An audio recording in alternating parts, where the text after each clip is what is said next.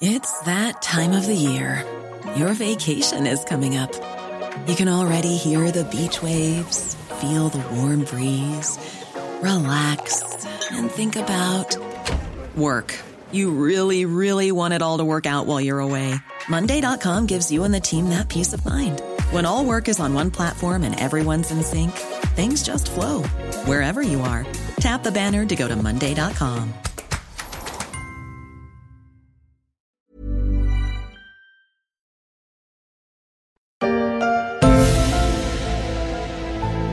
Une chauve-souris, un pangolin, une vendeuse de crevettes. Non, je ne suis pas fou. La question continue d'agiter les chercheurs. Qui est à l'origine du Covid-19 et qui a été le patient zéro, la première personne contaminée? L'une des premières serait une commerçante de 57 ans qui vendait des crevettes, selon le Wall Street Journal. Mais est-elle pour autant ce fameux patient zéro? Et le responsable serait-il une crevette?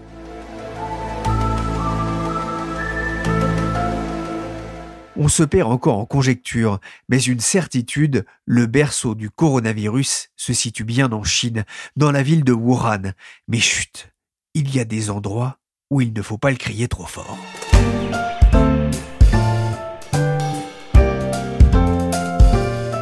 Je suis Pierrick Fay, vous écoutez La Story, le podcast d'actualité des échos, et on va s'interroger sur les conséquences de cette épidémie mondiale sur la stratégie diplomatique de la Chine. Thank you all for being here. And we continue our relentless effort to defeat the Chinese virus. À la Maison Blanche, Donald Trump ne parle pas de Covid-19. Non, il dit le virus chinois. Il s'est même récemment dit contrarié par l'attitude de Pékin accusé d'avoir caché certaines informations cruciales. Côté chinois, les responsables continuent de souhaiter une union entre les États-Unis et la Chine pour contrer le virus, mais ils répondent aussi aux attaques du président américain par la voix d'un porte-parole du ministère des Affaires étrangères. Je veux ici exhorter une nouvelle fois les États-Unis à cesser immédiatement de politiser l'épidémie,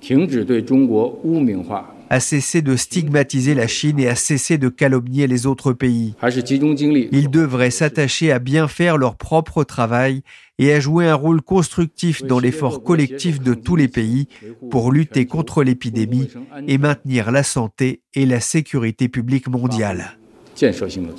Pour autant, peut-on encore faire confiance aux Chinois? Voici les photos qui ont semé le trouble, une foule faisant la queue devant un funérarium, ou encore des centaines d'urnes funéraires empilées sur des palettes. Il y a quelques jours, la presse dont CNews s'interrogeait sur le nombre réel de morts en Chine liés au Covid-19. Face au doute, la crise du coronavirus est devenue un caillou dans la chaussure diplomatique de la Chine et de sa stratégie de soft power pour accroître son influence dans le monde par la manière douce.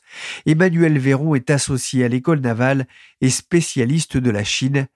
Il m'a d'abord parlé du soft power à la chinoise. La stratégie de soft power chinoise, euh, je crois, en, premier lieu, doit être euh, rappelée au, niveau de la politique d'État mise en place dès le début des années 2000, qui fait suite à une longue réflexion euh, dans les milieux politiques du Parti communiste chinois, de dire nous, puissance chinoise en émergence, on n'a pas véritablement de soft power.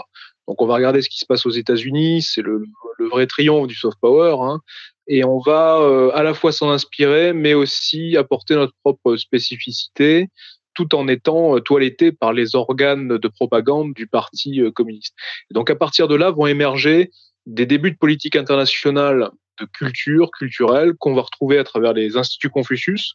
Le premier en 2004 en Corée du Sud, puis rapidement en Asie centrale, un peu partout en Asie, puis après ça gagne le monde pour arriver aujourd'hui à 600, 700 instituts Confucius à travers le monde.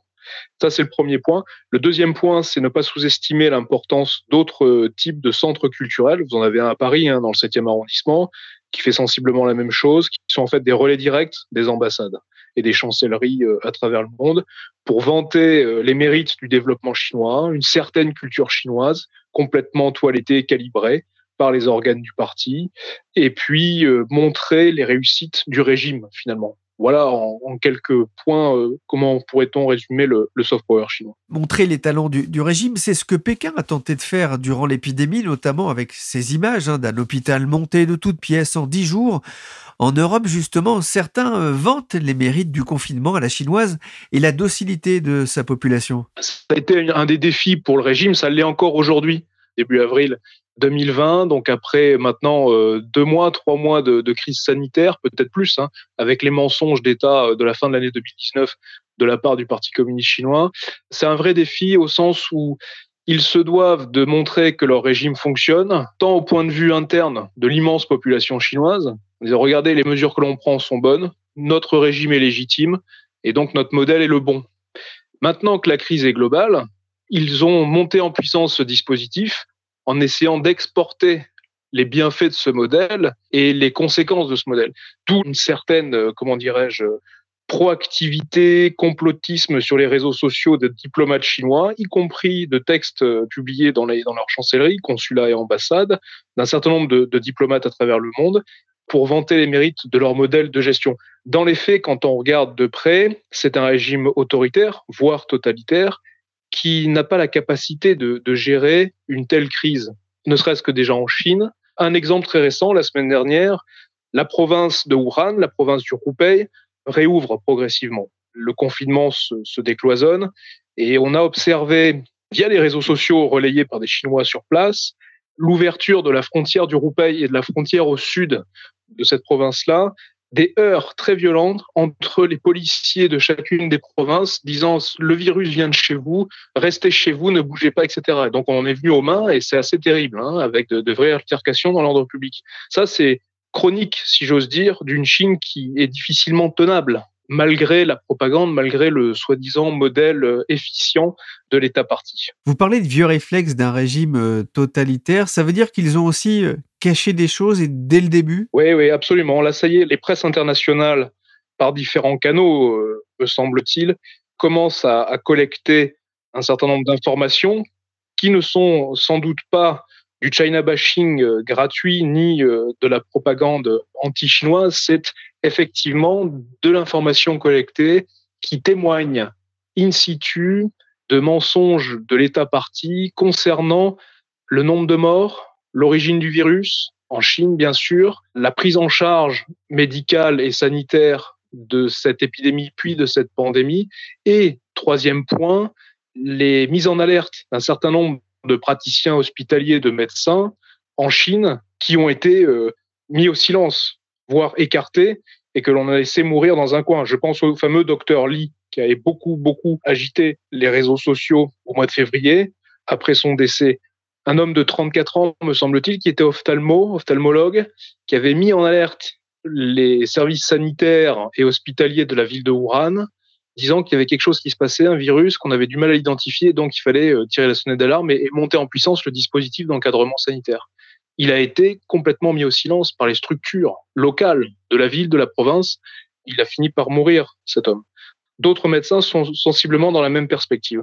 Donc on a effectivement des mensonges, de la dissimulation, au point aujourd'hui on ne sait pas combien nous avons de décès, nous ne savons pas combien de personnes infectées, et donc ce qui peut alimenter davantage les rumeurs, et éventuellement le complot. Il y a une volonté d'ailleurs de maîtrise de l'information, hein, comme en témoigne l'expulsion de nombreux journalistes, notamment américains. Absolument. Alors, dans la continuité, si j'ose dire, des rivalités stratégiques entre les États-Unis et la Chine, la Chine a procédé courant mars à l'expulsion d'un certain nombre de, de, journalistes des rédactions du Wall Street Journal, du New York Times, du Washington Post, pour montrer aux États-Unis que l'on ne fait pas euh, ce que l'on veut en Chine, si j'ose dire, en matière journalistique, un message envoyé de chancellerie à chancellerie, maintenant d'État à État, qui montre qu'on est bien tendu entre les relations euh, transpacifiques, que la situation se tend euh, considérablement et qu'on est effectivement sur, pour le régime, la peur d'avoir des journalistes qui enquêtent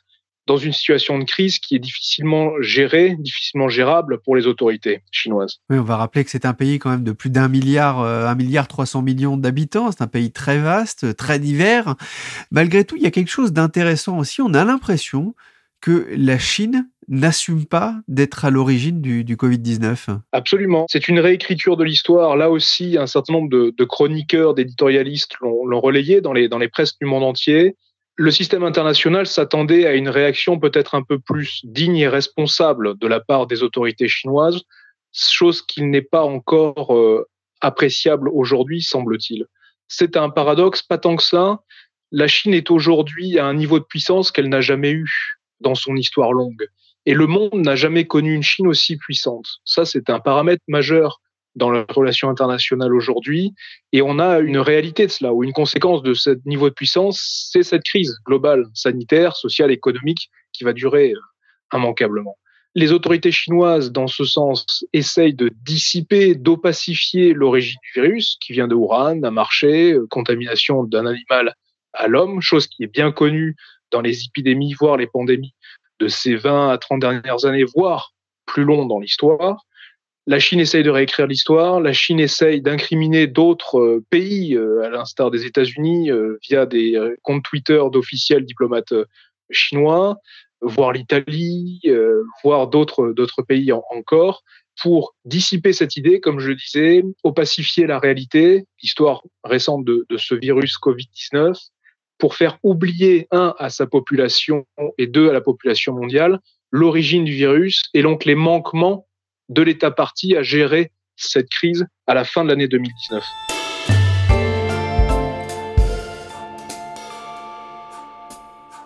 La Chine sera sans doute l'un des premiers pays à renouer avec euh, la croissance, euh, comme les États-Unis d'ailleurs en 2008, qui eux qui étaient l'épicentre de la, précédente crise des subprimes.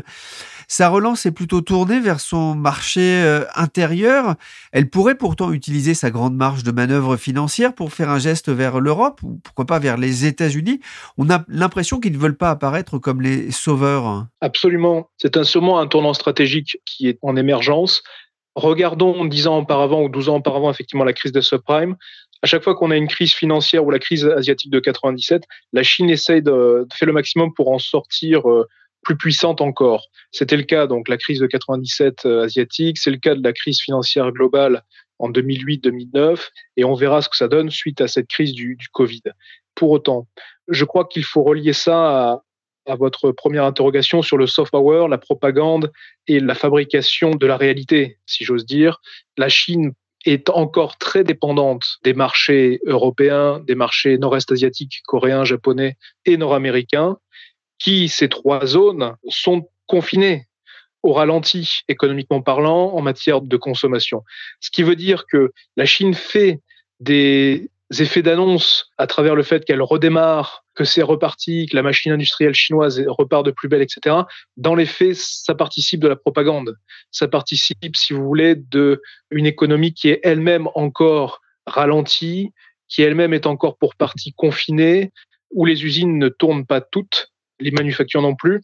Et tant que ces marchés euh, européens, les marchés nord-américains, voire japonais ou coréens, seront au ralenti, confinés, la machine chinoise ne pourra pas repartir d'aussi belle. Ce que l'on peut attendre, par contre, de la Chine, c'est des coups de menton, à l'instar de la diplomatie des masques, où elle cherche à vendre finalement toutes ces surproductions industrielles de masques et de matériel médical. Des sollicitations venaient de Chine à des pays européens dès la fin du mois de février et dès le début du mois de mars, qui se traduisent aujourd'hui par des ponts aériens entre la France et la Chine, par exemple. Demain avec l'Afrique, peut-être avec l'Inde, intéressant et à suivre de près également de respirateurs ou d'autres instruments euh, médicaux, et puis les fameux plans de relance. La Chine préparait un plan de relance de 2800 milliards de yuan, à peu près 390-400 euh, milliards de, dollars, pour soutenir l'investissement dans les infrastructures, très important, et accélérer le déploiement de la 5G. C'est-à-dire que la Chine va procéder, et procède déjà, d'opportunisme géopolitique pour asseoir sa puissance commerciale dans les logiques infrastructurelles et notamment de la 5G à travers l'Europe et à travers un certain nombre de pays qu'elle imagine sur ces routes de la soie, ces fameuses routes de la soie. justement, est-ce que cette crise peut remettre en cause le développement des nouvelles routes de la soie? Je crois que la crise va asseoir un peu plus la remise en question des routes de la soie. Il y avait avant euh, la crise du Covid-19 beaucoup, beaucoup, beaucoup de doutes sur la faisabilité d'un tel projet qui lui-même est difficilement défini par les Chinois. beaucoup mieux peut-être par nous que par eux, y compris par nos partenaires africains qui euh, attendaient beaucoup de la Chine en matière d'infrastructure et de commerce. La réalité des choses fait qu'on a beaucoup de debt trap diplomatie un peu partout dans le monde. Nous avons des sessions portuaires avec des sessions entières de souveraineté. Je pense au Sri Lanka, demain un certain nombre de pays en Afrique, voire à une échelle plus fine de certains nombres de pays sur le pourtour méditerranéen ou en Europe, sans parler de l'Asie centrale. Je crois que la crise va amplifier ce doute et ce scepticisme sur la faisabilité des routes de la soie, pas seulement en matière infrastructurelle, commerciale et financière, mais également dans la capacité des autorités chinoises à conduire une politique extérieure qui ne soit pas seulement empreinte de ses propres intérêts. On le voit avec la crise du Covid, crise mondiale qui part de Chine, qui est plutôt mal gérée par une grande puissance ou supposée grande puissance chinoise. C'est un vrai paradoxe. Et d'autant que la crise pourrait aussi pousser l'Europe, en plus des États-Unis d'ailleurs, à réduire leur dépendance euh, à, la Chine. Absolument, absolument. C'est une grande question à laquelle d'ailleurs les, Chinois se préparent. C'est pour ça que je vous parlais de, de 5G, de déploiement et d'essayer d'être dans de l'opportunisme géopolitique pour euh, amplifier son aura et ses sphères d'influence, notamment dans un certain nombre de pays d'Europe, Europe du Sud, Europe médiane, Europe de l'Est, pour asseoir sa politique au sens strict du terme, y compris le soft power dont on parlait. Il est évident qu'à la sortie du tunnel, on ne sait pas encore quand, l'Europe a tout intérêt à revoir sa feuille de route en matière euh, stratégique vis-à-vis de la Chine et en échange, en partenariat, en discussion dans ses relations transatlantiques. L'Europe va en sortir affaiblie, la Chine aura une capacité d'encaisser les coûts, du fait de son grand nombre démographique, du fait de ses capacités financières et du fait de sa longue histoire, mais l'Europe va, probablement en sortir fragile. Donc elle a tout intérêt à revoir sa feuille stratégique, notamment dans ses relations avec la Chine. Ça passera par des relocalisations industrielles, pas seulement sur les produits pharmaceutiques et médicaux ou paramédicaux, mais plus largement que cela. Ça passera sur une solidité avec une nouvelle géométrie européenne et la Chine est en train déjà d'anticiper cela, parce qu'ils regardent jour après jour les réactions de pays à pays, leur diplomatie du masque, et donc ont essayé de jouer des coups dont nous, Européens, nous avons tout intérêt à connaître. Et j'introduis, ça me permet d'introduire quelque chose dans cette question, qui est la responsabilité, si vous voulez, de, de la Chine dans cette crise globale. Je dis responsabilité, non pas parce que je, je prends parti ou quoi que ce soit, mais ce sont des choses qui commencent à apparaître aux États-Unis sur la responsabilité légale de l'État parti dans la pandémie. Il est possible que dans les prochains jours, dans les prochaines semaines, des logiques de class action se mettent en place. En tout cas, dans les prochains mois, c'est certain, c'est une évidence. Class action, un certain nombre de personnes touchées par le Covid à travers le monde se mettent en relation et vont essayer de construire des demandes de rétribution, de réparation à l'État parti chinois pour la perte d'un de leurs proches, pour des pertes économiques dans l'entreprise, pour des pertes économiques plus larges que dans une entreprise à l'échelle d'un territoire. Même si nous considérons que ces 233 cas sont vrais, nous devons nous préparer au pire. Dans d'autres pays, nous avons vu comment le virus s'accélère réellement après un certain point de basculement. Le meilleur conseil à donner à l'Afrique est donc de se préparer au pire. Se préparer au pire, c'est le conseil donné par l'OMS aux pays africains face au coronavirus, même si le continent reste encore peu touché par la pandémie. Mais face au risque de propagation, la question de l'influence chinoise dans la région se pose encore plus. Cela fait de nombreuses années que Pékin s'intéresse à l'Afrique notamment pour ses ressources minières mais aussi agricoles.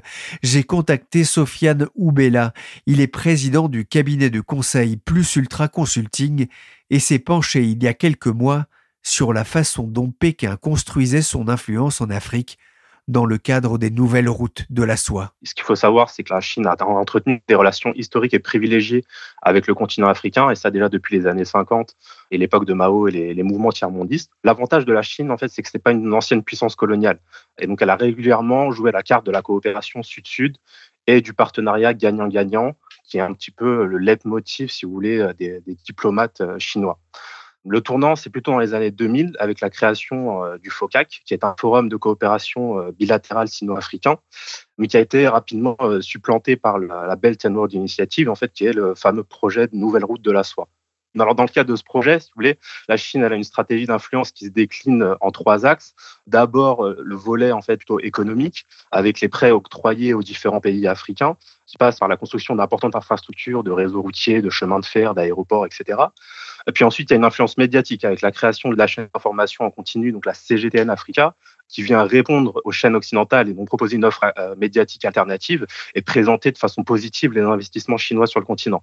Avec des investissements massifs dans les infrastructures de télécom, elle permet de rendre accessible de façon gratuite la chaîne, et ça même dans les zones reculées, donc les, les régions rurales. Enfin, le dernier élément, c'est l'influence culturelle. C'est ce qu'ils appellent le, people-to-people bond, la stratégie du people-to-people bond, en fait, ce qui signifie un petit peu le rapprochement des peuples. Ça se matérialise notamment par l'Institut Confucius, les instituts Confucius euh, qui ont un petit peu proliféré à travers le continent, qui sont des centres culturels où on y enseigne le mandarin, la tradition philosophique chinoise, etc. Et puis le dernier élément, c'est les échanges universitaires où les étudiants africains partent étudier en Chine, en particulier dans la filière du journalisme, et ce qui en fait des influenceurs de choix pour la Chine qui forment finalement toute une génération de journalistes qui vont repartir euh, dans leurs pays respectifs pour diffuser une image plus positive euh, de la Chine. On voit bien hein, d'ailleurs cette logique de, propagande, et, effectivement, qui va servir parce que l'épidémie de Covid-19, malheureusement, elle commence aussi à toucher euh, le continent africain. Et alors, justement, est-ce que le coronavirus peut porter un coup aux intérêts chinois en Afrique et notamment à ces projets de nouvelles routes de la soie? De toute évidence, c'est clair que cette crise sanitaire va durablement impacter euh, à la fois l'économie chinoise, mais également l'Afrique, qui est, comme on le sait tous, le continent le plus vulnérables face à la pandémie. Ce qui est important de souligner, c'est que dès le début de l'épidémie à, Wuhan, plusieurs compagnies aériennes africaines ont suspendu leurs les dessertes fait vers la Chine ce qu'on pourrait appeler en fait finalement une mise en quarantaine de la Chine par l'Afrique, elle a eu plusieurs conséquences directes sur le projet de, de nouvelles routes de la soie. Premièrement, les travailleurs chinois euh, présents sur le continent, ils ont dû être rapatriés. De plus, l'acheminement du matériel, les chaînes d'approvisionnement, etc., euh, en grande partie notamment euh, importées de Chine, a été mise à mal. Donc par conséquent, il y a une grande partie des chantiers, des projets d'infrastructure qui sont à l'arrêt et qui risquent pour certains d'entre eux d'être complètement euh, abandonnés. Enfin, il y a de l'autre côté les problèmes d'endettement de pays africains à l'égard de la Chine, qui étaient déjà très criants bien avant le début de la pandémie effectivement, donc les économies africaines elles vont être durablement fragilisées par ce choc et elles vont avoir des capacités extrêmement limitées euh, pour rembourser euh, leurs créanciers euh, chinois. On peut voir aussi une montée du sentiment anti-chinois? Oui, effectivement. Pour ce qui est du sentiment anti-chinois, il était déjà particulièrement palpable. Et l'enquête que j'ai réalisée sur l'opinion publique kenyane, sur la présence chinoise dans, le pays, en témoigne. Pour recueillir un petit peu l'avis d'une partie de la population sur ce sujet, il suffit d'observer un petit peu leur activité sur les réseaux sociaux. Et beaucoup n'hésitent pas à montrer leur mécontentement avec de nombreuses critiques sur le projet de, Belt and Road. Donc effectivement, la cohabitation est en effet beaucoup plus difficile qu'on ne le croit. Hein. Il y a plusieurs d'ailleurs affaires d'assassinat de Chinois qui ont fait scandale et qui révèlent le climat de, de, tension extrême qui existe euh, sur le continent. Alors la présence chinoise en Afrique, elle divise entre d'un côté ceux qui profitent économiquement euh, de la BRI, euh, donc la Belt and Road, et de l'autre, ceux qui critiquent âprement les dirigeants africains, notamment pour leur liaison, entre guillemets, dangereuse avec Pékin et leur responsabilité dans l'endettement de leur pays. Comment est-ce que la Chine peut faire pour gommer cette image négative? Alors, il y, a un baromètre donc, qui parle justement des pays étrangers bénéficiant de la meilleure image en Afrique. Et dans ce baromètre, on, constate que la Chine avait perdu énormément de terrain, notamment devancée par les États-Unis. Ce qu'il faut voir aussi, c'est que la machine de propagande, on l'a tous vu, chinoise, elle a tourné à plein régime depuis le début de la crise, depuis euh, donc déjà la censure euh, des médecins chinois lanceurs d'alerte, euh, jusqu'à la remise en cause dernièrement de l'origine même du virus. Alors selon moi, le meilleur moyen pour Pékin de retrouver les faveurs des Africains, et ils ont euh, déjà commencé à le faire en Afrique et, de par le monde, c'est d'apporter un soutien euh, et une aide médicale aux pays touchés par le coronavirus. Un autre élément, c'est évidemment les mesures sanitaires. Il faut absolument que la Chine prenne ses dispositions, euh, prenne ses responsabilités pour prévenir de l'apparition d'un nouveau virus, parce qu'effectivement, c'est pas la première fois qu'un virus vient de Chine. On a déjà eu le SRAS en 2003, et effectivement, il est crucial et déterminant et absolument nécessaire pour l'Afrique de savoir que ses partenaires ne vont pas mettre en danger leur système de santé déjà très fragile. Dernier élément, c'est évidemment pas suffisant tout cela. Il faut absolument que la Chine fasse davantage d'efforts sur le plan économique, soit en réaménageant la dette de certains pays africains, soit en l'effaçant, euh, comme l'a demandé l'ONU. Mais la Chine est, très présente, hein, notamment dans les pays euh, anglophones comme l'Éthiopie, euh, le Kenya. Sa stratégie de soft power s'appuie aussi sur un homme, Jack Ma, le propriétaire du géant du e-commerce Alibaba. Oui, effectivement. Il est important de rappeler d'ailleurs que Jack Ma, via sa fondation, a fait don de plusieurs milliers de kits de tests de masques et de combinaisons de protection aux pays africains. Cette livraison, elle a pu être réalisée en grande partie grâce au Premier ministre éthiopien Abiy Ahmed, qui est devenu très proche du milliardaire chinois. Alors effectivement, Jack Ma est un véritable ambassadeur de la Chine-Afrique, même s'il est membre du Parti communiste chinois. Ce qu'on peut dire, c'est qu'il enfin, il oscille entre, en permanence entre public et le privé, et c'est un peu comme ça qu'il est parvenu à s'extirper des pièges politiques pour devenir, avec Alibaba, un des leaders mondiaux du e-commerce. Donc, au-delà de sa carrière d'homme d'affaires à, à, succès, ce qu'on peut dire, c'est que c'est ces discours inspirants particulièrement inspirants qui séduisent les Africains. Dans un continent où l'entrepreneuriat et le numérique connaissent un essor fulgurant, alors Jack Ma n'a eu de cesse d'encenser les entrepreneurs africains qui sont, euh, selon lui, un petit peu l'avenir euh, du continent. Alors lorsque Jack Ma disait en suppléant que l'Afrique d'aujourd'hui est la Chine d'il y a 20 ans, il envoie clairement un message d'espoir extrêmement positif et ainsi par conséquent ses discours sont plus édulcorés que la propagande chinoise traditionnelle sur les routes de la soie et donc bien mieux accueillis par les publics africains. Merci Sophia Noubella du cabinet Plus Ultra Consulting et merci aussi Emmanuel Véron, spécialiste de la Chine contemporaine à l'école navale. La story s'est terminée pour aujourd'hui. L'émission a été réalisée par Willy Gann, chargé de production et d'édition Michel Varnet. Vous pouvez nous écouter sur toutes les plateformes de téléchargement et de streaming de podcasts. N'hésitez pas à vous abonner et à partager nos émissions. Pour l'actualité en temps réel, c'est sur leséchos.fr.